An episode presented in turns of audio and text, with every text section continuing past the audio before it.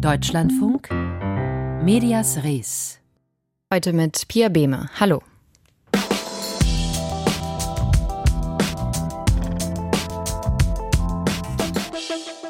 Im Iran gehen weiter Menschen auf die Straße, um gegen das Regime und für eine freie Gesellschaft zu protestieren. Die Berichterstattung von vor Ort ist weiterhin schwierig. Darauf haben gestern auch die Fernsehmoderatorin Joko Winterscheid und Klaas Häufer Umlauf auf ProSieben aufmerksam gemacht. Das iranische Regime möchte, dass die Weltöffentlichkeit nichts davon erfährt. Was können wir also tun, damit die Menschen und insbesondere die Frauen im Iran gesehen werden? dass das iranische Regime nicht unter Ausschluss der Öffentlichkeit weitere Menschen verschleppt, foltert, ermordet. Wir können immerhin unsere Aufmerksamkeit schenken. Aufmerksamkeit schenken, beziehungsweise in diesem Fall verschenken. Joko und Klaas haben in der Sendung gestern ihre Instagram-Accounts mit einer Reichweite von fast zwei Millionen Followern an zwei iranische Aktivistinnen verschenkt. An Asam Yangravi und an Sarah Rahmani. Und auch wir schauen bei Medias Res heute auf den Iran. Die iranische Regierung hat gestern Sanktionen unter anderem gegen deutsche Medien angekündigt. Dazu gehören die Farsi-Redaktion der Deutschen Welle, der Bild-Chefredakteur Johannes Boje und seine Kollegin Alexandra Würzbach. Ihnen wird Unterstützung von Terrorismus vorgeworfen. Die Sanktionen umfassen Einreisesperren und sollen, und es sollen Vermögen eingefroren werden. Welche Folgen das hat, das, darüber kann ich jetzt mit Yalda Zabach sprechen, Leiterin der Farsi-Redaktion bei der Deutschen Welle. Frau Zabach, Inwiefern beeinflussen die Sanktionen Ihre Arbeit bei der Deutschen Welle? Ja, hallo, schönen guten Tag. Ähm, die Sanktionen, ähm, die Nachricht über die Sanktionen haben wir gestern erhalten. Sie werden unsere Arbeit in dem Sinne nicht beeinflussen, weil es für uns, für die, für, für, für mich als Redaktionleiterin der ähm, DW Persian Deutsche Welle äh, Farsi Abteilung, aber auch für das gesamte Team im Grunde ähm, zeigt, wie wichtig unsere Arbeit während dieser ganzen letzten Woche, während der Proteste ist, die im Grunde tatsächlich die Wahrheit zu berichten und darüber ähm, zu berichten, was vor Ort passiert, ähm, wofür die Menschen auf die Straße gehen, was die Verhaftung äh, betrifft, wie viele Menschen, ähm, vor allem auch in diesem Fall so viele Minderjährige erschossen worden sind schon bisher. Und das sind natürlich alles Dinge, die der iranischen Regierung ein Dorn im Auge ist und deshalb auch mit diesen Sanktionen unter anderem versucht wird, vielleicht ähm, einzuschüchtern oder eben ähm, ein Zeichen zu setzen. Warum will die iranische Regierung die Sanktionen denn jetzt verhängen? Hat das tatsächlich mit ihrer Berichterstattung zu tun oder ist es eine Reaktion auf die Sanktionen der EU? Es, kann, es sind viele Faktoren, äh, denke ich, die damit einspielen. Es hat, ähm, es hat nicht nur mit unserer Berichterstattung zu tun, aber auch, es hat natürlich auch, ähm, vermute ich, mit den Sanktionen ähm, der EU zu tun. Es hat vielleicht auch damit zu tun mit der großen äh, Solidaritätsdemonstration, die es gab in Berlin vergangenes Wochenende.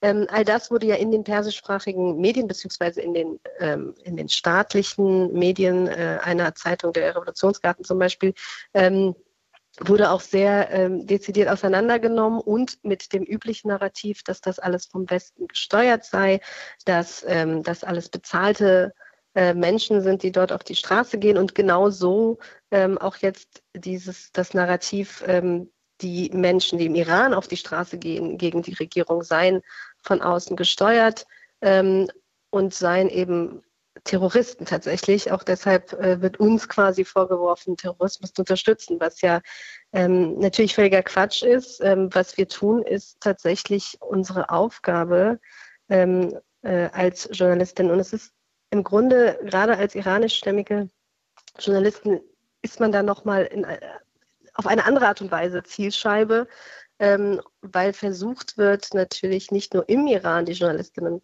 mundtot zu machen, die auch ja ähm, jetzt massenweise auch in den Gefängnissen sitzen, sondern eben auch im Ausland das Narrativ zu kontrollieren und auch ähm, über die iranischen Grenzen hinaus zu bedrohen, Journalistinnen zu bedrohen und ähm, jetzt eben auch zu sanktionieren, quasi mhm. uns als als Sender. Ja, Sie sind selbst ja nicht vor Ort. Generell sind kaum ausländische JournalistInnen im Iran.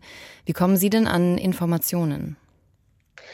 Ja, also es ist so, dass wir, ähm, wir sind ja, wir sind ja ohnehin, also wir als äh, Deutsche Welle Volksredaktion sind ja ohnehin schon, äh, schon immer oder schon die letzten Jahre geblockt. Unsere Webseite ist geblockt im Iran und gefiltert.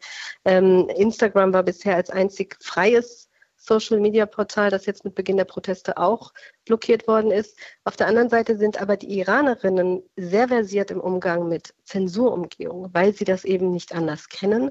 Ähm, weil, und gleichzeitig sind sie auch erprobte, ich will mal sagen, Bürgerjournalistinnen, weil es ja in den letzten äh, Jahrzehnten auch durchaus viele Proteste im Iran gegeben hat, wo es jedes Mal tatsächlich ähm, auch Internet-Shutdowns gegeben hat, wo es jedes Mal eben aber auch ähm, keine unabhängigen freien Journalistinnen vor Ort gab oder diejenigen, die vor Ort sind, nicht berichten, nicht berichten dürfen.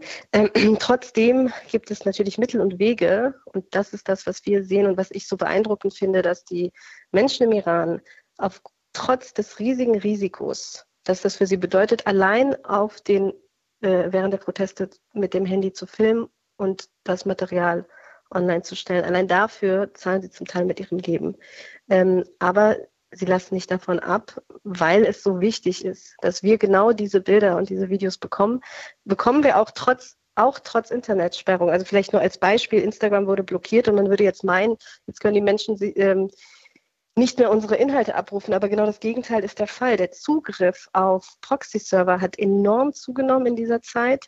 Ähm, um ein Vielfaches. Ähm, wir bewerben auch zum Beispiel mhm. Psyphone als als eine App, die äh, zur Zensurumgehung und gleichzeitig haben wir Rekordzahlen ähm, über 13 Millionen Konten per Instagram allein erreicht in den letzten 30 Tagen. Das heißt, die Menschen suchen ähm, nach diesen Inhalten mhm. und gleichzeitig ähm, erreichen uns auch ihre Bilder, die so wichtig sind, weil wir im Grunde nur das Wiedergeben, Einordnen, Verifizieren und Kontextualisieren als Gegennarrativ zu dem, was im Iran nur seitens der staatlichen Medien und mhm. Nachrichtenagenturen kommt. Yala Sabash ist Leiterin der Farsi-Redaktion bei der Deutschen Welle. Vielen Dank für das Gespräch. Gerne.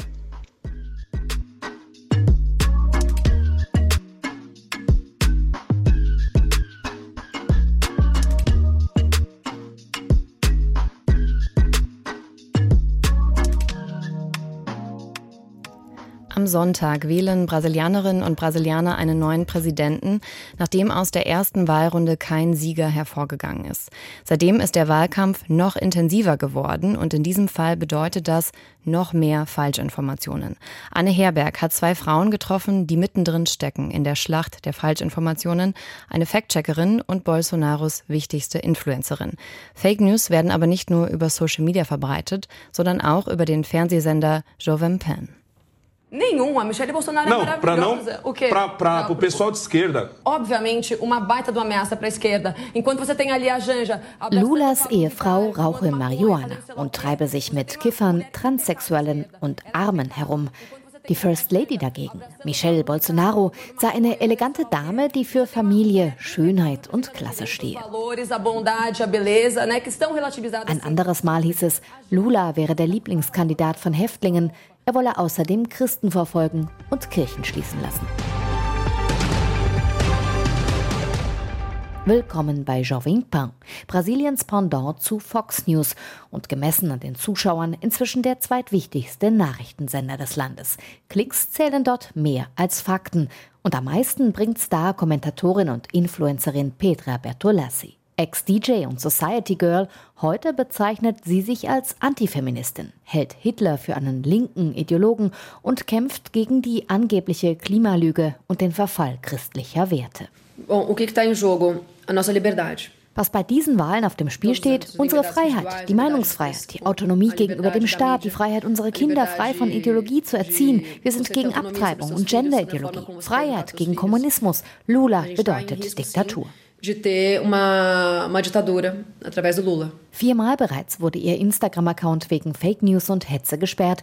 Sie spricht von Zensur. Bertolassi ist Teil einer ganzen Heerschar rechter Influencer, die daran arbeiten, Lulas Vorsprung von sechs Millionen Stimmen aus dem ersten Wahlgang wettzumachen. Schon 2018 gewann Jair Bolsonaro vor allem dank Social Media. Die Linke hatte dem kaum etwas entgegenzusetzen. Nun kämen die Falschinformationen von allen Seiten, sagt Natalia Leal, die das Faktencheck-Portal Lupa leitet. Niemand hat sich vorgemacht, dass diese Wahlen entspannt verlaufen würden, aber mit diesem Ansturm hat niemand gerechnet. Die Desinformation wird mit jedem Tag mehr. Erreichten uns früher weniger als 500 Hinweise auf Fake News pro Tag, sind das aktuell 4000. Das Wahlgericht spricht von einem Anstieg von 1600 Prozent. Das Bolsonaro-Lager surft noch immer agiler auf dieser Welle, aber die Linke hat dazugelernt und verbreitet ebenfalls Desinformation. Dabei sind die Netzwerke Echokammern von Verschwörungstheorien, vor allem aus dem Umfeld Religion, Moral und Kriminalität. Lula musste klarstellen, dass er sich nicht mit dem Teufel getroffen habe, weder Chef einer Drogenbande sei noch seinen Wahlkampfhelfer ermorden ließ. Bolsonaro wiederholt Unwahrheiten selbst in TV-Debatten. Seine virtuellen Helfer posten zeitgleich angebliche Beweise. Das linke Lager grub dagegen Videos aus, mit denen sie Bolsonaro als Freimaurer darstellten, ihm Pädophilie und Kannibalismus vorwarfen. Der Wahlkampf gleicht immer mehr einer Schlammschlacht. Dabei sei es schlichtweg unmöglich geworden, über politische Ideen zu sprechen, so Leao. Es gehe nur noch um Angriff und Verteidigung. Das zermürbe die Demokratie, urteilte jüngst das oberste Wahlgericht und entschloss sich zu einem radikalen Schritt. Betreiber von Online-Medien wurden verpflichtet, als falsch eingeschätzte Inhalte binnen zwei Stunden zu entfernen. Faktencheckerin Natalia Leal findet das wiederum problematisch. Ich glaube, dass dies eine wichtige Maßnahme zum Schutz des Wahlprozesses ist. Aber ich bin auch sehr kritisch, weil die eine Behörde nun sehr viel Macht hat und die Kriterien für ihre Entscheidungen nicht wirklich transparent sind. Das sehe ich als gefährlich an. Bolsonaro-Influencerin Pietra Bertolassi sieht sich dadurch nur bestätigt. Das sei nur ein Vorgeschmack auf das, was kommen könnte, eine kommunistische Diktatur, die Freiheiten zensiert zensiere. Sie traut weder der Wahlbehörde noch dem Wahlsystem über den Weg. Das schließlich sei einfacher zu hacken als ein Gameboy. Beweise legt sie nicht vor, es gibt sie auch nicht, seufzt Leal. Die Faktencheckerin und ihr Team werden derweil immer häufiger selbst zur Zielscheibe von Attacken und Drohungen. Laut Reporter ohne Grenzen war es die Regierung Bolsonaro, unter der die Pressefreiheit in Brasilien so drastisch eingeschränkt wurde wie seit 20 Jahren nicht. Anne Herberg über Desinformationen im brasilianischen Wahlkampf. Falschinformationen sind ein Weg, um Wählerinnen und Wähler zu den eigenen Gunsten zu beeinflussen. Ein weiterer sind sogenannte Attack-Ads, also Werbung, die politische Gegnerinnen und Gegner schlecht macht. Und auch hier wird nicht immer nur die Wahrheit verbreitet. In den USA nutzen Demokraten wie auch Republikaner zurzeit solche Anzeigen vor den Midterm-Wahlen am 8. November. Doris Simon berichtet. John Fetterman is dangerous. Wer in Philadelphia und anderen Teilen Pennsylvanias Lokalfernsehen schaut, kennt die Attack Ads, die Werbung, die den politischen Gegner schlecht macht. Häufiges Ziel, der Demokrat, der Pennsylvanias nächster US-Senator werden will, John Fetterman. In einem Wahlspot heißt es wörtlich, Fetterman wolle, dass skrupellose Mörder, Straßenräuber und Vergewaltiger wieder frei herumlaufen könnten. John Fetterman wants ruthless killers, muggers and rapists back on our streets. Fetterman, zwei Meter groß, mit Kinnbart, Glatze und immer im Kapuzenpullover, ist stellvertretender Gouverneur von Pennsylvania. Der linke Demokrat hat Begnadigungen befürwortet und er hat das Auftreten der Polizei, insbesondere gegenüber schwarzen Verdächtigen, kritisiert. Eine Idealbesetzung für die US-weite Kampagne der Republikaner vor der Wahl. Demokraten seien soft on crime, schauten weg bei Verbrechen. Allein in Pennsylvania hat die republikanische Seite 5 Millionen Dollar seit Anfang September für entsprechende Spots im Lokalfernsehen ausgegeben. Das Senatsmandat des Swing States könnte entscheidend sein für die Rückeroberung des US-Senats durch die Republikaner. Why is radical John Fetterman dodging debates? Wahrheit spielt in den Wahl-TV-Spots häufig eine nachgeordnete Rolle. Der Supreme Court habe bestätigt, dass Meinungsfreiheit auch für Wahlwerbung gelte, erklärt Politikprofessorin Alison Daines. It's protected speech and the Supreme Court has maintained that candidates are allowed to lie. Wie anderswo in den USA haben auch in Pennsylvania Kriminalität und schwere Verbrechen zugenommen. Das Thema steht bei vielen Leuten an oberster Stelle, direkt neben der Inflation. Und es beschäftigt auch Emily LaRosa, die im Süden von Philadelphia wohnt. Es gab viele Einbrüche in Autos und Leute fühlen sich in bestimmten Gegenden unsicher. Ich und viele, die ich kenne, machen sich da echt Sorgen. Emily LaRosa ist an diesem Morgen in den Park des Viertels gekommen, zu einer Kundgebung der Demokraten. Sie kennt die Attack-Ads gegen Fetterman, bezweifelt aber deren Wahrheitsgehalt. Oz nutzt da einige Dinge aus, die Fetterman gemacht hat und verdreht sie. Aber mir haben Leute wortwörtlich diesen Spot wiedererzählt. Die Botschaft kommt also auf jeden Fall an. Mehmet Oz oder Dr. Oz, wie ihn seine Fans nennen, ist der Kandidat der Republikaner in Pennsylvania für den US-Senat. Der türkischstämmige Chirurg ist als Fernsehdoktor unter anderem durch Schlankheitspillen bekannt geworden. Dass Senatskandidat Oz nicht aus Pennsylvania kommt, sondern eigentlich in New Jersey lebt, wird ihm oft vorgehalten. Die Demokraten machten daraus einen TV-Spot, der Oz viele Anwesen zeigt, unterlegt mit dem Kommentar Oz weit weg von Pennsylvania. Dr. Oz, he's a long way from PA. Doch die demokratischen Spots haben den Trend der letzten Monate nicht stoppen können. Der republikanische Kandidat hat in den Umfragen aufgeschlossen zu John Fetterman. Die Demokraten haben daraufhin in der Wahlwerbung nachgelegt. It's a story of unimaginable abuse. Mehmet Oz ran experiments on puppies. Mit Spots über Oz frühere Tierversuche, die den Republikaner als Tierquäler darstellen. Unimaginable pain and suffering until Oz took her for the last experiment. Auf der Kundgebung in Südphiladelphia redet Demokrat Fetterman an diesem Morgen nur ein paar Minuten. Der früher eher bullige Senatskandidat hatte im Mai einen Schlaganfall. Er ist mager geworden, muss öfter neu ansetzen beim Sprechen. Auch das war Stoff für Wahlspots der Gegenseite. Reed Goldin schaltet den Ton ab, wenn Attack-Ads im Fernsehen laufen. Niemand redet über Themen. Wenn man sich die Werbespots anschaut, geht es nur darum, wie schrecklich die andere Person ist. An diesem Tag schaut sich Reed den demokratischen Kandidaten vom Haus seines Freundes aus an, von der Straßenecke gegenüber. Der Vetterman wirke schon angeschlagen, sagt Reed nachdenklich. Aber er stehe für die richtigen Werte, glaubt der Rentner, der sich Sorgen macht um den Zustand der Demokratie im Land. Ein kranker Demokrat Fetterman sei da immer noch besser als ein gesunder Republikaner Oz. Doris Simon über Negativkampagnen vor den US-Midterm-Wahlen.